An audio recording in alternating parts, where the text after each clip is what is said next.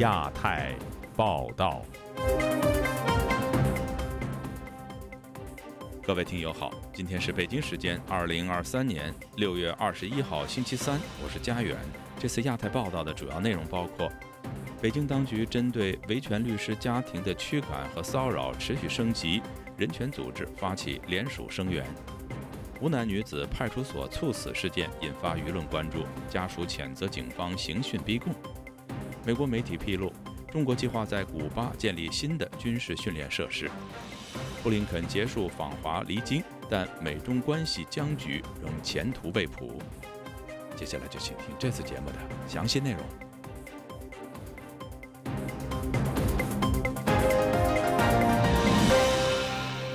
在中国当局针对维权律师和人权捍卫者的“七零九”大抓捕事件中，遭拘捕的人士虽然已经陆续出狱。但当局对这一群体的打压仍在持续。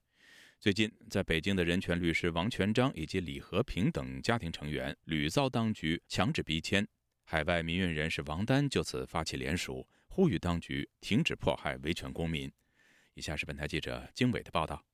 海外民运人士王丹日前发起声援行动，联署致信北京市长殷勇、公安部长王小洪及北京市公安局局长袁延军。呼吁当局停止对“七零九”大抓捕案律师王全璋、李和平两家的政治迫害、逼迁及边控。王丹在接受本台采访时表示：“因为以前的这种政治迫害，哈，都还没有像这次这样，就是不让人活下去。这两位律师都已经服完刑期，那么不仅是让他们生活没法继续，而且还威胁到他们就是未成年的这种子女。我觉得这个性质已经比以前要更为升级。”那么坦率讲，我认为这根本就已经是流氓治国了，啊，已经不都不仅仅是国家暴力，这种不给人任何活路的做法，应该引起国际社会的高度关注。他还透露，最近两个月，王全章、李文足一家被逼迁十三次，而李和平、王俏领家被逼迁八次。据李文足推特发布的最新消息，他们一家近日在入住新居十天内，不仅被断电五次，还遭遇不明身份人员堵门。上门骚扰者中，甚至还有未成年人。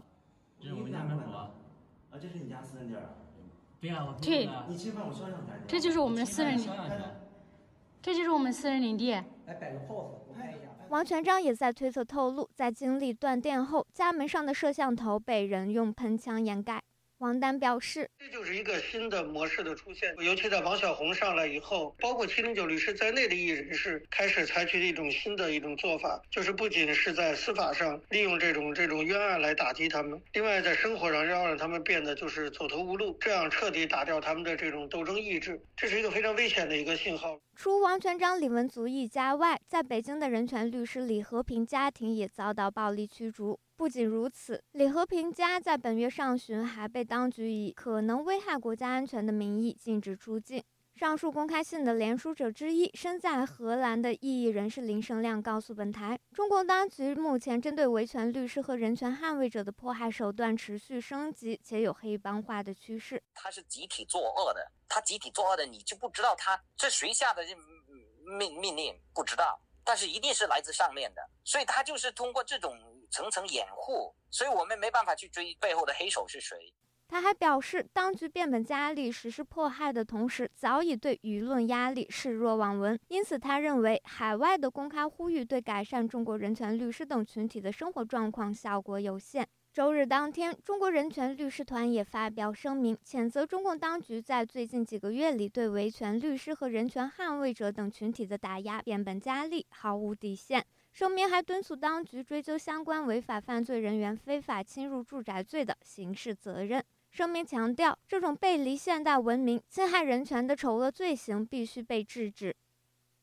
自由亚洲电台记者经纬华盛顿报道：湖南省慈利县一女子本周一发视频求助说，她母亲主动到派出所接受询问之后，竟然死在派出所内，而且身上有伤痕，但派出所却说没有当时的录音录像。他怀疑母亲遭到刑讯逼供，此事一度登上微博热搜。本周二，慈利县政法委成立联合调查组，对该案展开调查。请听本台记者古婷的报道。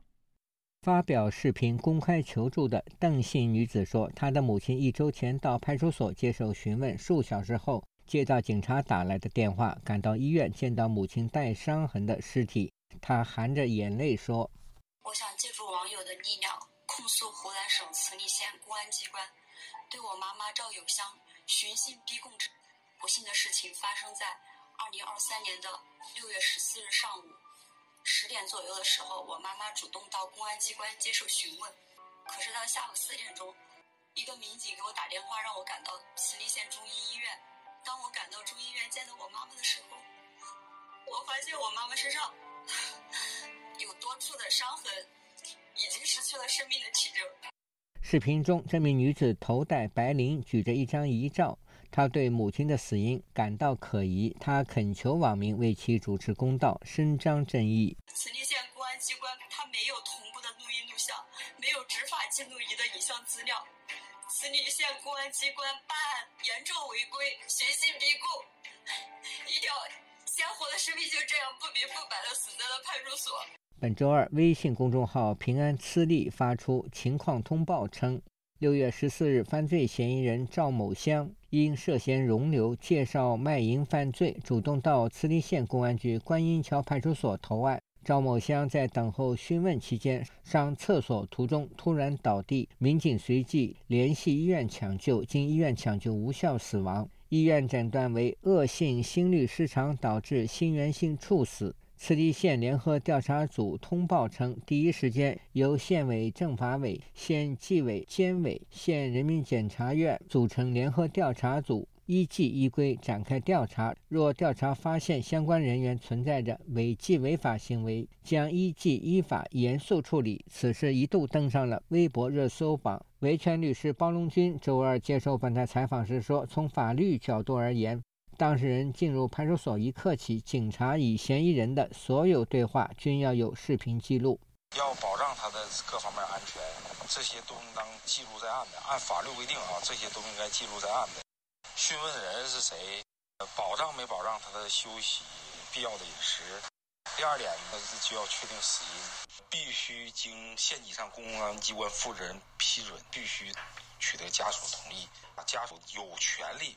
参与你的检验的过程。湖南张家界前中学教师田女士对本台说：“在不讲法治的中国社会，派出所公安的执法权限被无限放大，想抓谁就抓谁。如能打通和公安的关系，再大的事也是小事。”自由亚洲电台记者古婷报道。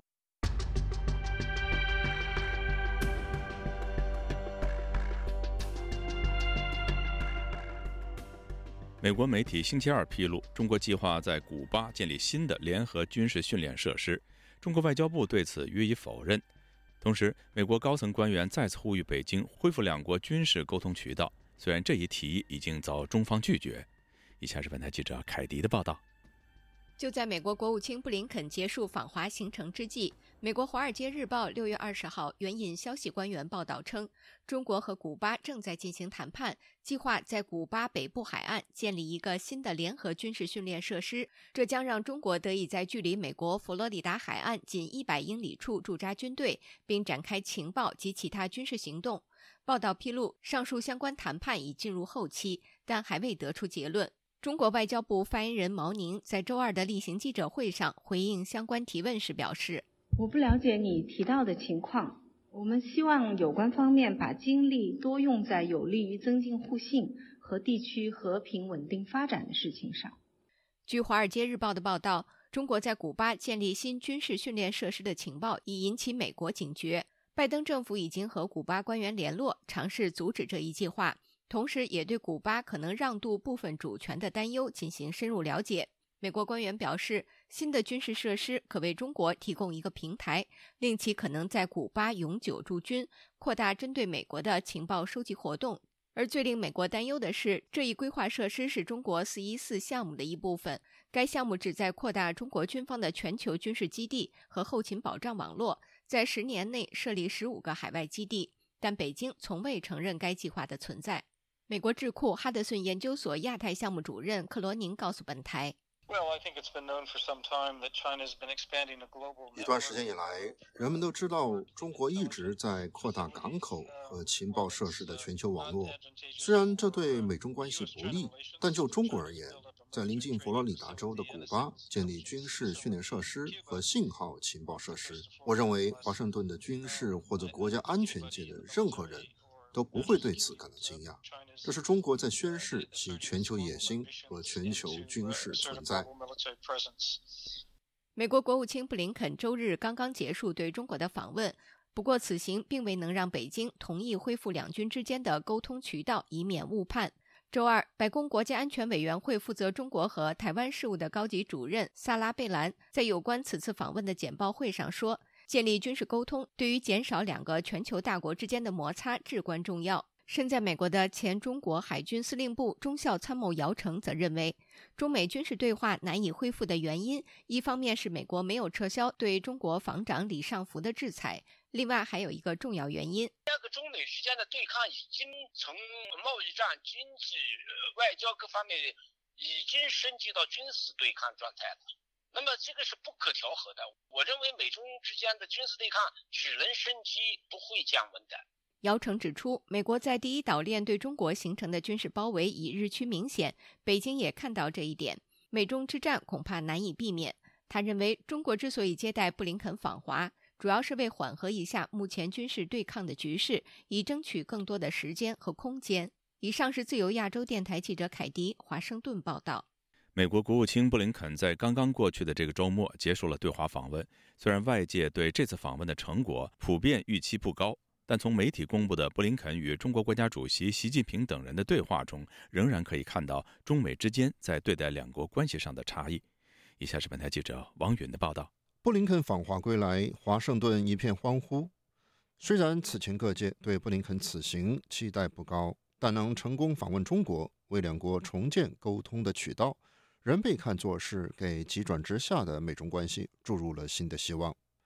但与此同时，布林肯此次访华的沟通记录仍然显示出美中对待两国关系上的重大差别。习近平在会见布林肯时提到。大国竞争不符合时代潮流，更解决不了美国自身的问题和世界面临的挑战。大国竞争不符合时代潮流这句话，显然与美方对外界发出的信息存在冲突。自拜登总统上任以来，美国政府在美中关系上一直在强调两国是竞争关系，但中方似乎不愿意承认这一点。海外政论杂志《中国战略分析》杂志社社长李伟东认为。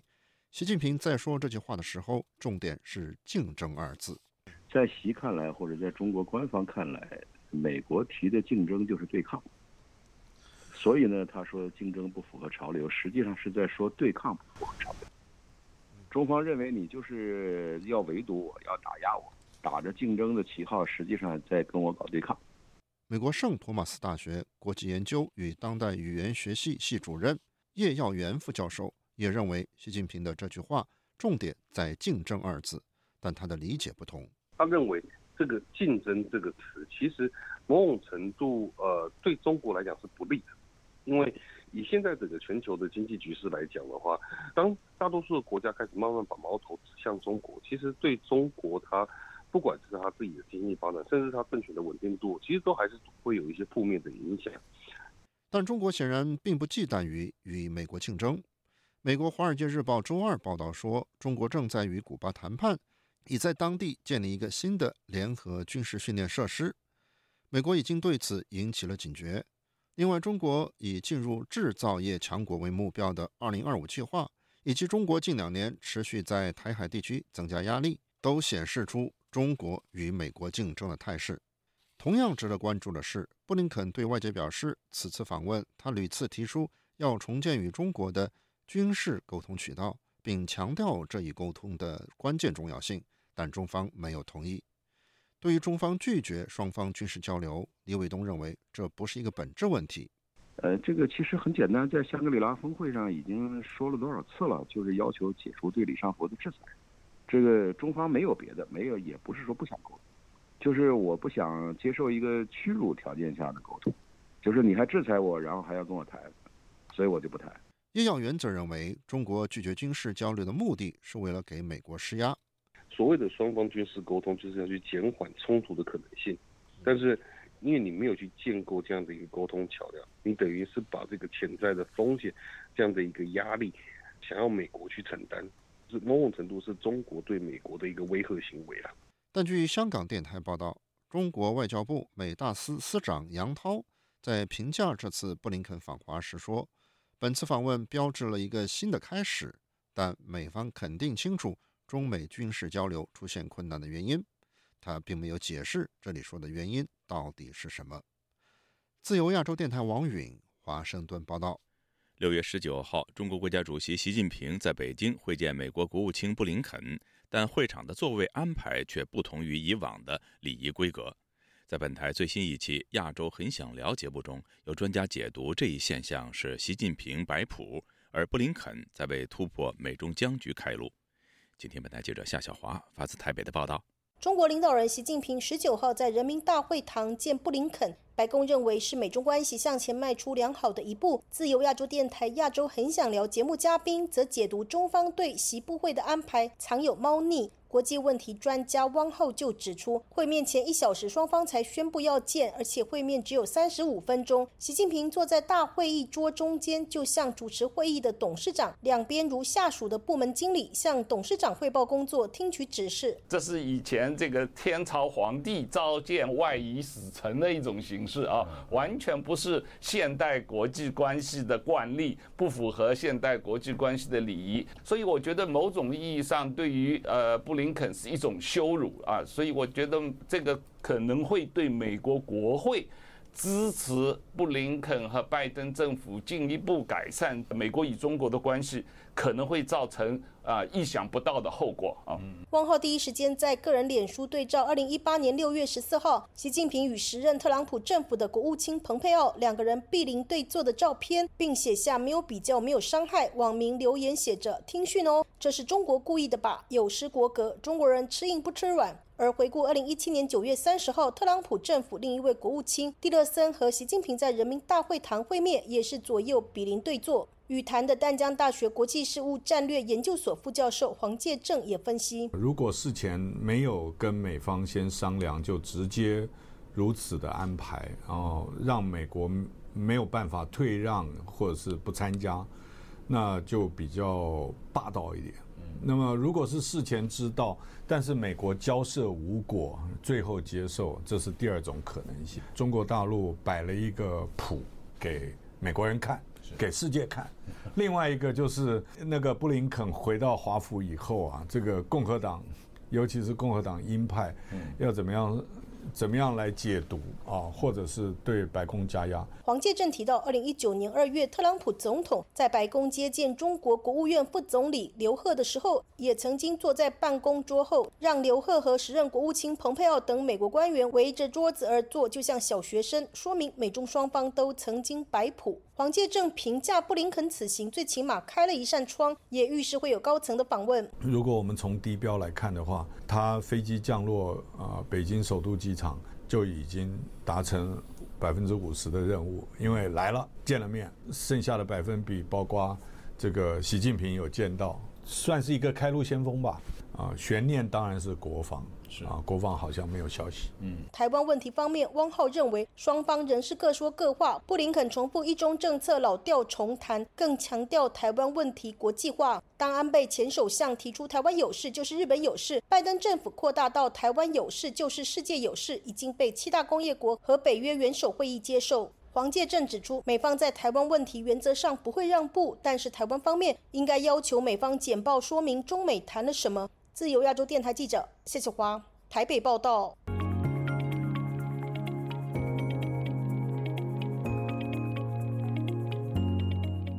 中国总理李强在亚太局势动荡之际出访德国和法国，争取外商加大对中国的投资。中国官媒报道说，中国愿意与德国合作，为全球稳定与繁荣做出贡献。李强将德国作为上任后出访的第一个国家，引起各方的关注。以下是本台记者古婷的报道。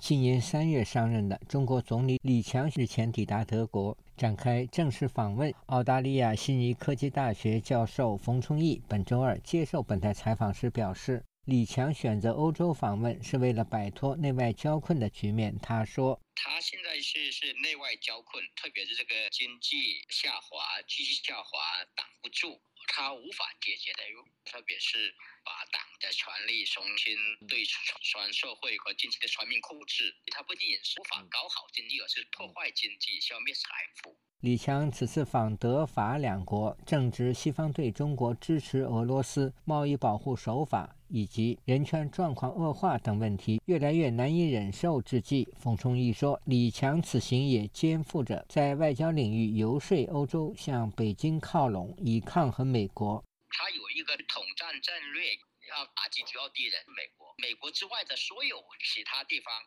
都把当成统战对象。那个欧洲是他们一直努力，而且也取得相当成功的，因为欧洲有一个内在的需求是要建立一个多极世界。欧洲呢，它在地缘政治上，它没有在中共政权的直接威胁之下。关注中国乃至国际局势的财经评论人士蔡胜坤表示，李强出访欧洲有多方面的考虑，主要还是为了挽救国内的经济。他对本台说：“上半年的经济啊一片低迷嘛，出口几乎是全面的衰退，受疫情的影响啊，全世界的这个消费购买力啊都已经的放缓了这个节奏。所以说呢，中国还想像疫情期间的三年呢贸易顺差呀，可能性呢几乎就不存在了。”在这样的情况下，他必须呢维持跟西方强国经济或者是政治方面的联系。美国和欧洲近期对中国在处理乌克兰战争等问题上越来越警惕。本周一，北约秘书长斯托尔滕贝格在柏林发表讲话时说：“许多人此前认为从俄罗斯购买天然气是纯粹的商业决定，而现在尝到了苦头。”他还点名警告中国。我们绝不能再次对其他权威政权犯同样的错误，尤其是中国。蔡胜坤说：“李强出访欧洲，期望改善与西方的关系，尤其是想分化德法与美国的关系，这几乎不可能。”他说：“尤其是现在在俄乌战争打的呀难舍难分的这种情况下，你要去。”分化欧美的这步子外，我觉得不可能得逞，而且是一个总理呢，他也完不成这样的任务。据新华社报道，李强此行是乘坐包机离开北京，不同于其前任李克强坐专机出访。另据公开资料显示，中央外事办公室主任王毅近期出访俄罗斯及欧洲均搭乘专机。自由亚洲电台记者古婷报道。伴随美中竞争升级以及美国对华芯片出口限制日趋严格，中国的地下芯片市场近日被媒体曝光。那么，这些芯片是以什么样的方式流入中国？而中国方面又把它用在哪里了呢？以下是本台记者唐媛媛的整理报道。路透社本周二披露，中国民众在深圳华强北电子区可以购买到美国产顶级芯片。这些芯片所费不赀。有店家匿名告诉路透社，他们提供的少量高端英伟达 A 一百人工智能芯片，一片售价两万美元，是正常价格的两倍。自去年九月起，美国政府便禁止人工智能科技公司龙头英伟达向中国和香港出口 A 一百与 H 一百两款最先进芯片。在美中科技政治与贸易竞争下，此举限制了中国科技的发展。上述在中国地下市场兜售美国芯片的商家表示，他们以每张一万九千一百五十美元的价格，在美国境外购得这些芯片。中国商家秘密兜售美国芯片的行为，显示中国对美国高端芯片需求强烈，而美国相关的芯片制裁措施，在中国小额交易中可以被规避。对于中国出现芯片地下市场的状况，英伟达向路透社表示，依据美国法律，英伟达不能向中国出口 A 一百或 H 一百芯片，而只能出售较低价的产品。为了应对出口禁令对生产经营造成的冲击，英伟达在去年对中国市场推出了效能较低的 A 八百和 H 八百芯片。中国科技公司目前大量仰赖这些芯片进口。其中也包括科技龙头企业阿里巴巴和腾讯等。自由亚洲电台记者唐媛媛华盛顿报道。中国国台办本周二宣布，即日起恢复台湾世家输入。有台湾立委批评中方是选择性放行，目的在于分化台湾社会。以下是本台记者夏小华发自台北的报道。中国大陆从二零二一年九月二十号起，以检出介壳虫为理由，不符合国际规范，片面暂停了进口台湾凤梨世家。台湾政府透过海峡两岸农产品检疫检验合作协议平台，要求中方进行科学与技术性的对话，争取恢复贸易。中方却不回应。但是在野的国民党率团赴中参加海峡论坛之后，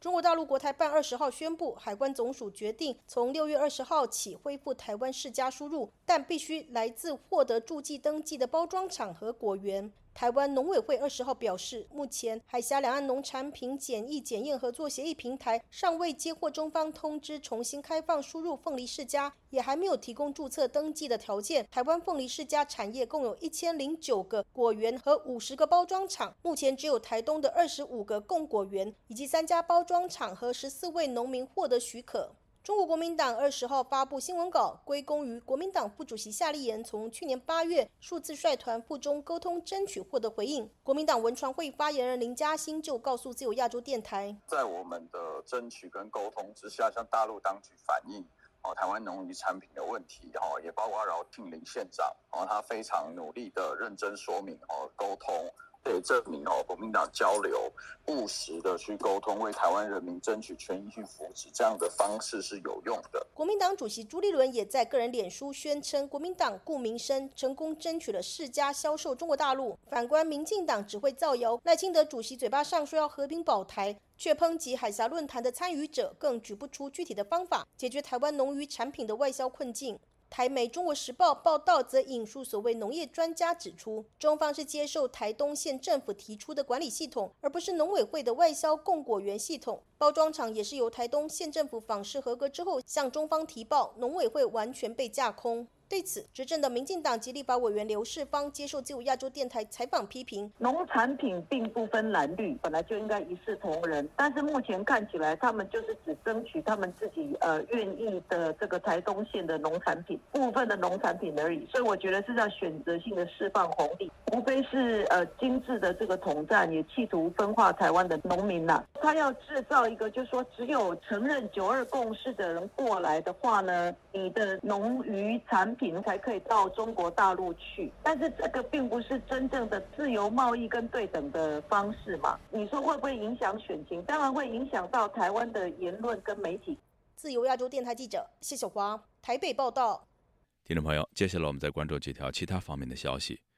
据日本共同社二十号消息，日本海上自卫队最大的护卫舰“出云号”当天停靠在面向南海的越南中部军事要冲金兰湾的国际港。出云号力争改造为事实上的航母，计划搭载 F 三五 B 隐形战机。此次靠港似乎意在制约中国。日本自卫队二十号举行了面向日本媒体和越南政府相关人士的舰内参观活动。护卫舰“五月雨号”与出云号一起靠港，两舰船上的人员合计约六百人，计划停靠到二十三号，还将与越南海军官兵举行交流。欧盟委员会今年计划提出部分措施，以解决境外投资带来的安全风险，并加强对民用和军用商品的出口管制，确保欧盟的新技术不会流入中国等国家之手。虽然这份文件没有点名中国，但强调欧盟应该与共同关切的国家合作，并使用了“去风险”一词。路透社取得的预定于二十号发布的欧洲经济安全战略文件。该文件阐述了欧盟如何使其经济更具韧性，并且识别新出现的风险。瑞士洛桑国际管理发展学院最新公布的2023年世界竞争力年报显示，丹麦连续第二年成为最具竞争力的经济体，而被北京加以管控的香港排名则再跌两级至全球第七位，不但再次落后于区域内竞争对手新加坡三位，更排在了台湾后面。据路透社十九号报道，联合国人权事务高级专员沃尔克·图尔克当天在日内瓦发出呼吁，国际社会应该提供更多支持，以在中国和印度开展人权工作。目前，联合国人权办公室在九十五个国家和地区设有办事处。各位听众，这次的亚太报道播送完了，谢谢收听，再会。